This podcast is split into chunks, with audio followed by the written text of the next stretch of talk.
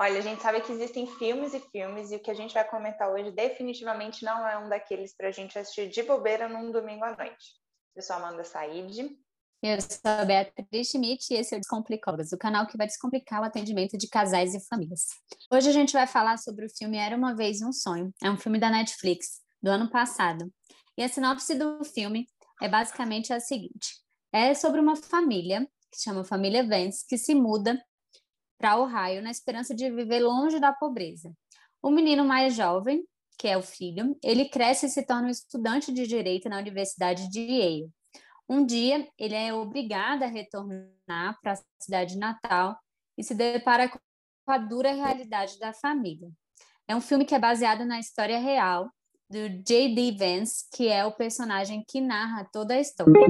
Então, assim, vamos lá pensar em vários aspectos que acho que para terapeutas de casais e famílias é um prato cheio, já que a gente tem muitas relações, né, e a visão ali dos efeitos, né, de todas as questões que vão acontecendo entre os familiares, né, e com o indivíduo, mas que repercute na vida de, de né, vários familiares. Então, é, acho que um primeira, um primeira, uma primeira cena, assim, né, já começa com o impacto que um lema na, da família tem, né? Então, aquela família tinha, assim, esse lema de que você nunca deveria começar uma briga, mas se outra pessoa começar, é, era melhor que você terminasse. Se não conseguir terminar, sua família vai ajudar você a terminar. Então, ele já traz esse conceito de lema familiar como algo que a gente vê muito no consultório, é, nem sempre tão explícito como isso, mas é, de qualquer forma, realmente tem uma briga no filme e a família realmente vai lá socorrer esse menino, né? Ele não consegue terminar e a família ajuda é, o garoto a terminar. Sim. E aí, já nesse momento, é, ele já começa narrando mais velho o filme, o, o, filme, né, na perspectiva dele já como adulto, e isso é muito legal porque o filme também tem essa construção, né, de no passado e no presente. Ele vai no passado e no presente, um pouco para mostrar, né, é, toda essa causalidade circular que tem os efeitos ali nessa família e os impactos que isso tem nos membros, né, como a Amanda falou. Enfim, e logo em seguida vem uma reflexão dele sobre como foi para a avó, isso já adulto, como que foi para a avó é, engravidar aos 13 anos e fugir da família dela. É, e o que ele e era uma coisa que ele não entendia mais novo. Até mostra ele questionando a avó assim, mas por que que você saiu? Por que que você foi morar longe da sua família? E ele entendendo mais mais velho como como que isso era um impacto na família na família da avó, né? Justamente por todo o contexto ali que ela vivia. Não mostra muito detalhes da história da avó com a família dela, mas a partir disso dá para a gente entender que seria uma coisa não que não seria bem recebida pela família dela essa gravidez na adolescência.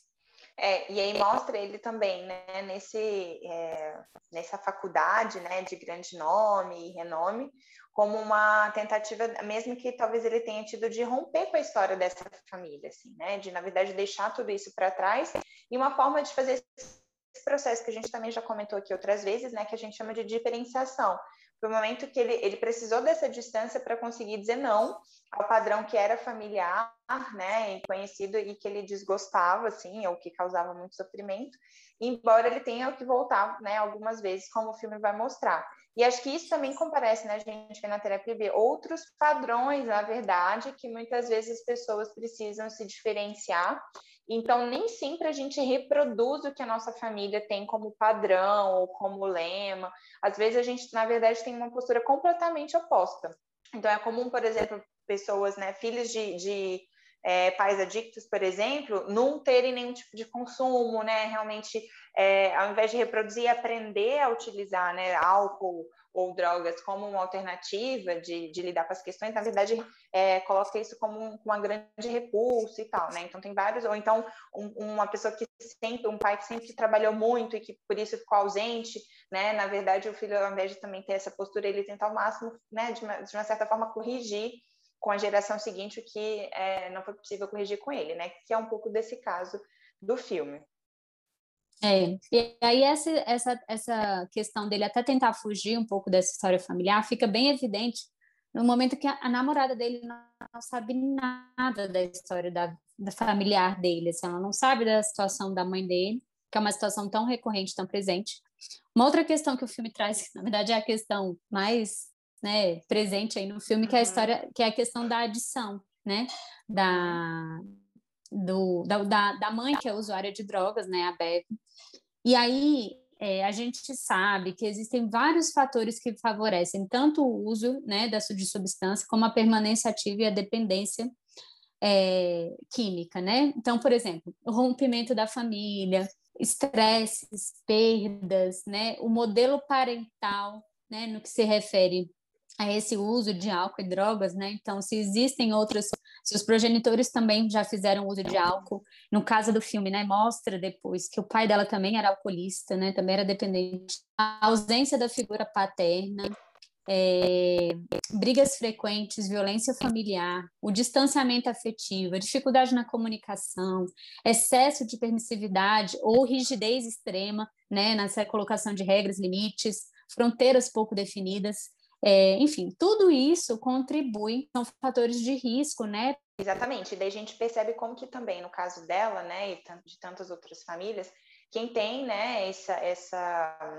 quem faz uso das drogas, muitas vezes é a pessoa que porta o sintoma, né, que vai denunciar isso, e que muitas vezes isso tem uma função de garantir a homeostase, né, o equilíbrio da família. Então, as pessoas vão se é, desenvolvendo, exercendo determinados tipos de papel que, se aquilo sai, de repente, a, é, gera-se ali né, uma confusão em termos de conduta mesmo, de padrão relacional, que coloca a família numa situação, situação delicada. Né? Então, por exemplo, no, no filme, quando ele é chamado pela irmã para ir para casa, né, para voltar para a terra natal, é, ele começa a lembrar de muitos episódios em que era assim que ele que a mãe conseguia às vezes a atenção, com as outras pessoas que ela gostava, enfim, a função também de aproximar a família de certa forma, né? E esse é um assunto muito delicado que acho que a gente precisa de muito compromisso, assim, de uma ética profissional muito importante, inclusive no sentido de, per, né, de perceber a necessidade de outros profissionais de saúde também serem incluídos e não só a gente enquanto terapeuta familiar.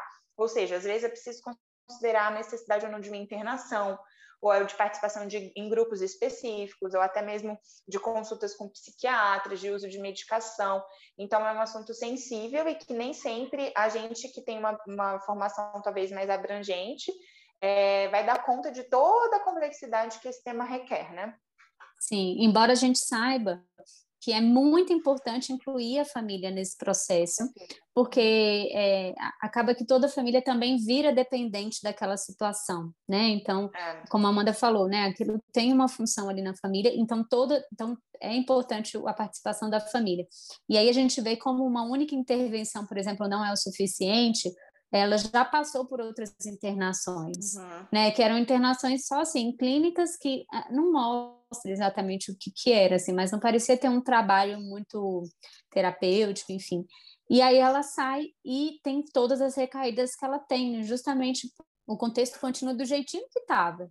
Então é difícil de ter essa mudança, né, é, de comportamento a partir de, né, dessa, somente da internação, sem nenhum outro tipo de acompanhamento e intervenção. Por isso que é super importante essa intervenção multiprofissional. Sim, e aí esse conceito de codependência ele é importante porque todo mundo acaba é, participando um pouco, né? Então tem uma cena, por exemplo, quando ele era criança, assim, ou, ou na puberdade, alguma coisa assim, em que a mãe precisa fazer um exame para comprovar que está em abstinência por causa do trabalho, se eu não me engano.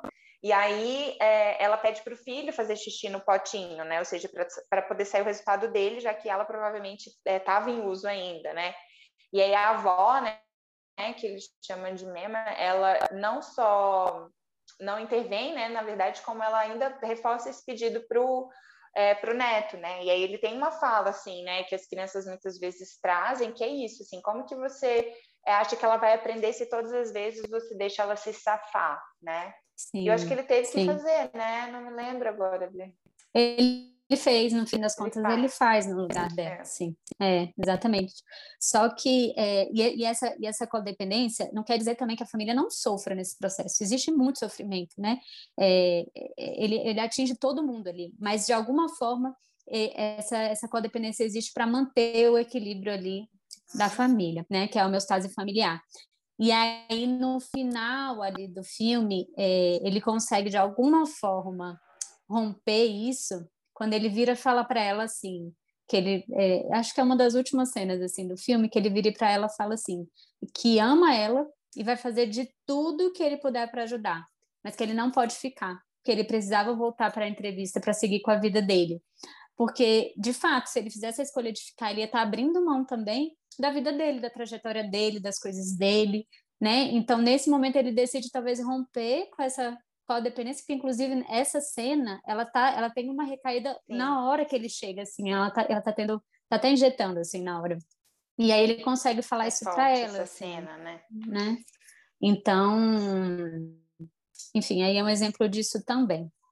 É, de um caso em que consegue se romper isso, né? Eu acho que o filme todo fala disso, da quebra também dessa transgeracionalidade, porque a gente tem, a gente vai acompanhar como que vários aspectos é, estão presentes naquela família por gerações e gerações. Então, o álcool é um desses exemplos, porque o pai dela também era alcoolista, e, e ali tem até, na verdade, é, algumas cenas que mostram como que ela tinha uma relação muito próxima a ele também, mas uhum. a questão da violência também é transgeracional, né? Assim, a, a mãe sofreu violência do marido, né? Então a avó lá, né, tinha essa, essa violência conjugal é, as, as, filhas veem isso, né, de forma é, muito forte, assim, são cenas, inclusive, de violências muito graves, né, violências físicas.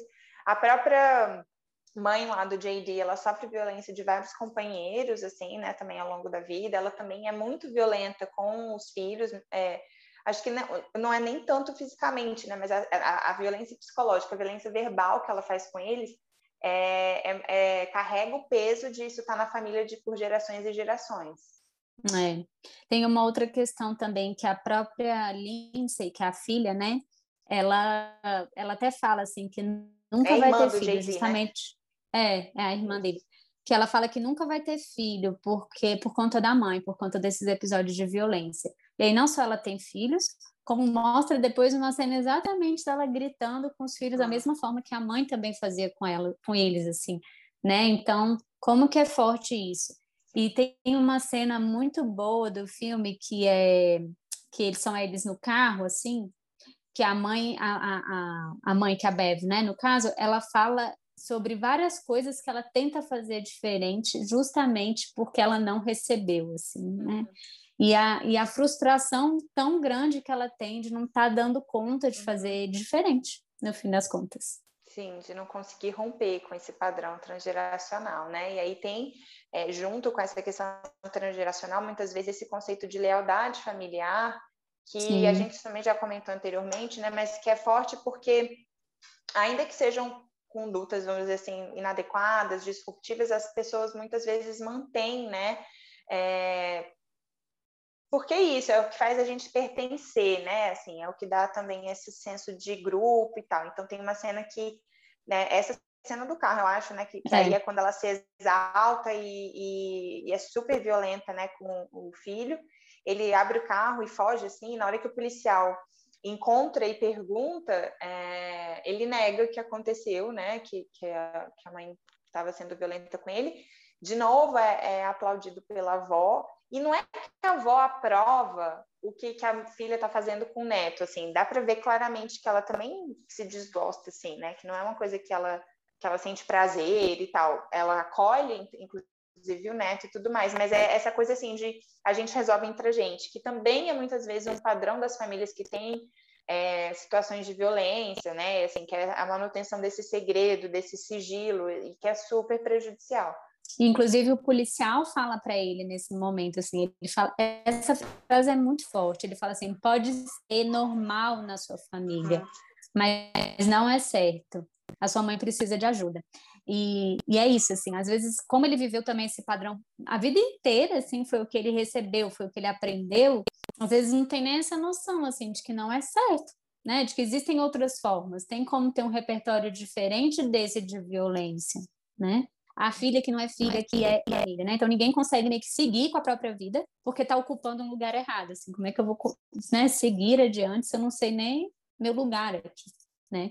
E aí tem uma, uma, uma cena, assim, muito boa do, do, do JD, que ele chega, a mãe está casada com uma pessoa, porque aparece vários relacionamentos dela, e aí ele, ele começa a conversar com esses colegas, e aí um dá uma ideia horrível, assim, de ir lá, que, lá no, na, no trabalho dele, quebrar tudo, e aí ele fala, ah, vamos pegar o carro da minha avó e vamos lá quebrar tudo. E aí eles vão, fazem lá, aprontam todas e tal.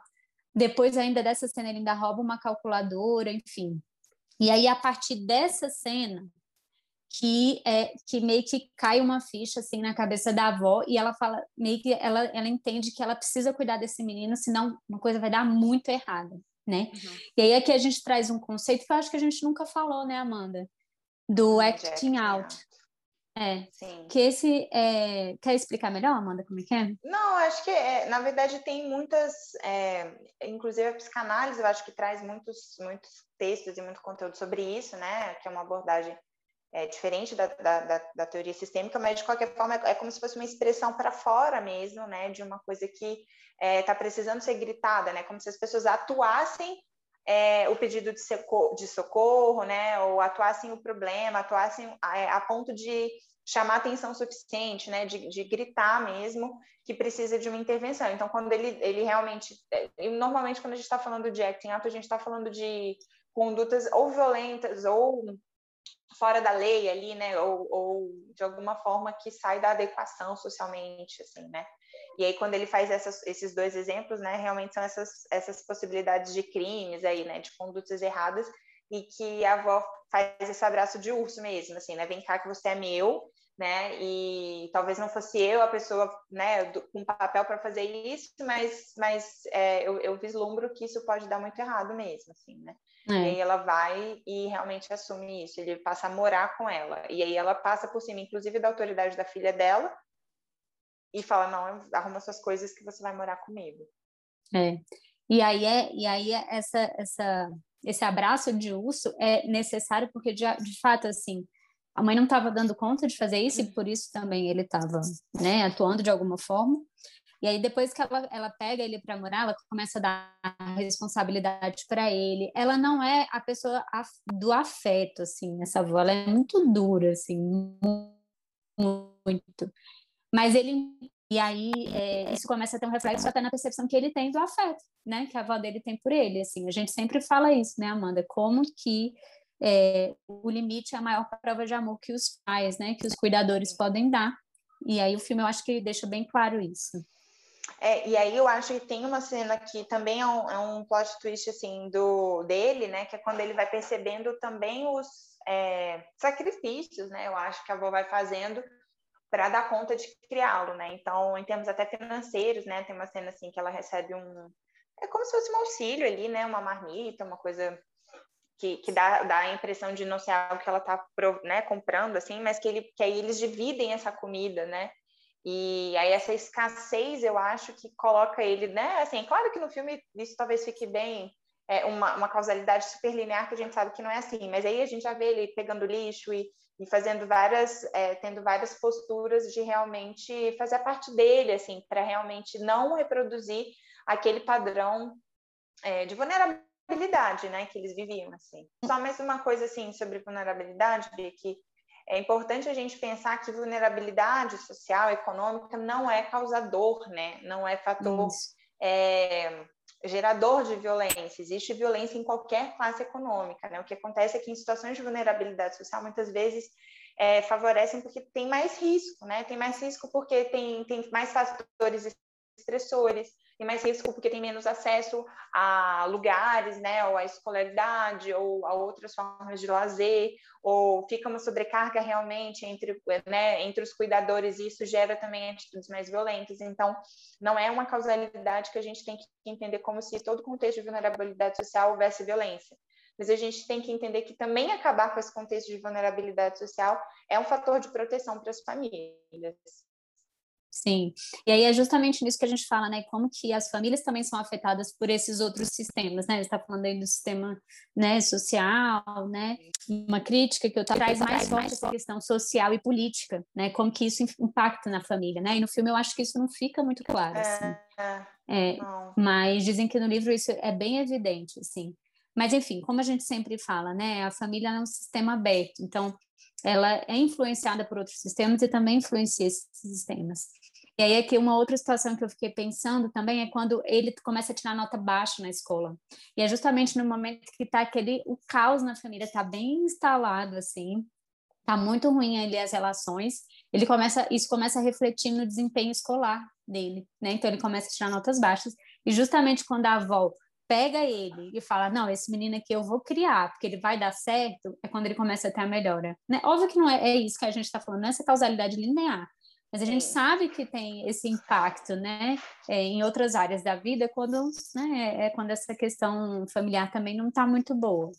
É, porque ele começa, inclusive, a poder acreditar mais no potencial dele, porque ela confia nele, né? Algumas, é, algumas atividades e responsabilidades mesmo, assim. Então, essas, esse senso de autoeficácia, né, vai sendo construído, e talvez antes disso ele não tinha nada, né? Então, é, tem esse papel bem importante. Bom, então acho que para a gente encerrar sobre esse filme é importante a gente pensar enquanto terapeutas sistêmicos, né, quais são as possibilidades que a gente tem de atuar, intervir com essa família para que eles re realmente rompam esses padrões, né, que é, todo esse sistema de adição os coloca. Assim. Então acho que a gente pensar na comunicação e na é, em colocá-los realmente em outros padrões relacionais, né, colocando as pessoas para se perceberem e para tomarem é, medidas diferentes, né, que interrompam com o que já está acontecendo, que coloque o limite como uma possibilidade de cuidado, que recorra a outros profissionais para auxiliar nesse processo, que restabeleça ali as fronteiras entre, entre uh, o sistema familiar com o resto dos sistemas sociais e entre os sistemas e subsistemas que existem dentro da família, né, para que as crianças, por exemplo, se protejam e não invadam, né, o, o espaço dos adultos e vice-versa. Então, é, esse é um pouco do nosso papel, mas é um desafio muito grande, né? A gente estava comentando que no final do filme mostra que a mãe dele, né, tá sóbria há seis anos, mas o, o, a história, né, quando ele é criança, assim, isso é década de 80, eu acho. Então, assim, demora muito tempo ainda, né, para que ela consiga é, de fato se ver numa, numa condição diferente, né? Porque muitas vezes é o que a gente comentou, esse padrão de uso de drogas mantém a família no, no na homeostase, né? No que eles conhecem de, de, relação entre eles. Sim, e acaba que a gente tentar superar esse padrão aí de dependência vai, pode trazer à tona muitas situações que a família não consegue lidar ou não está disposta para lidar, né? Então a gente, como terapeuta, tem que ajudar em tudo isso. Bom, mas Amanda, conta aí qual é a sua história com essa história. Olha, eu acho que é melhor você falar primeiro, porque a sua vem antes que a minha. Tá, então tá. Eu vou falar. Eu gosto, vocês sabem que eu gosto de filme velho, né? Já falei, filme da década de 90, adoro, mas eu também adoro os Nossa, lançamentos. Nossa, década né? de 90 é velho já. É, mas é. Bom, na hora que eu vi a sinopse desse filme, eu vi que estava sendo um lançamento da Netflix, eu já fiquei super interessada. Segundo o Daniel, meu namorado, ele diz, ele tem uma categoria de filmes descomplicólogos, é uma categoria de que ele deu. E ele já fala assim: "Ah, esse filme é descomplicólogos, né?" Mas eu juro que eu, eu é, é, porque é isso, assim, acaba que é o que eu, a gente vê, né? E, e é, não tem como isso não despertar atenção, assim, enfim. Mas é, eu gostei muito do filme, mas é muito pesado, muito denso mesmo, assim. Ele, ele dá uma. É, a gente fica angustiado, não tem jeito. E eu vou dizer que no final ali eu fiquei bem angustiada. É, fiquei feliz por ter esse final, assim, né? Saber que ela tá há seis anos sobra, assim. Mas por outro lado me deu aquela angústia, assim, de saber que essa não é a realidade da grande maioria das famílias com essas questões de adição, né? Então, eu fiquei ali bem reflexiva e tentando digerir toda essa história depois. Bom, e a minha história com essa história aqui, depois de uma indicação da Bia, assim, né? Já faz um tempo que eu assisti, mas é, foi num domingo à noite, então, assim, não aconselho. Eu devia e... estar avisada, né? E, e assim, na verdade, eu também gostei muito. Eu acho que no final também me deu uma sensação de ufa, assim, eu não sabia que era baseado em fatos reais até o final né? E, e ele dá super certo na vida, assim, né? Então tem essa sensação, assim, de que esse esforço que essa avó fez valeu a pena e tal. Então tem uma sensação positiva por esse lado, mas eu realmente não, não, não tenho buscado muitas formas de entretenimento que me lembrem, né? É, esse tema da violência que está tão presente na minha vida, né? Porque é o que eu estudo no doutorado, é o que eu trabalho na secretaria e tal. Então, é, enfim, é uma forma de entretenimento que está muito parecida com o que eu vejo no dia a dia, e por isso a minha história com essa história aqui é, foi bom, mas não aconselho. Eu, eu deveria ter visto como um, um, dever de casa mesmo, assim, sabe? Um compromisso para estudar e não para me hum. entreter. Sim. Bom, para finalizar, então, eu vou ler uma frase que é a última frase do filme, que é linda, emocionante e acho que vale a pena. É o do JD falando. Eu precisei ser salvo duas vezes. Na primeira vez, foi a vovó que me, que me salvou. Na segunda, foi o que ela me ensinou. Que nós somos nossas raízes, mas todo dia escolhemos quem nos tornamos. Minha família não é perfeita, mas me tornou quem eu sou e me deu chances que eles nunca tiveram. Meu futuro, seja qual for, é o nosso legado compartilhado. É linda essa frase, Ai, dava né? pra gente continuar comentando essa frase aí. Né? Dava. Ficarem no suspiro. Dava mesmo. É isso, esperamos que vocês tenham gostado. Tchau, pessoal. Obrigada. Tchau, tchau.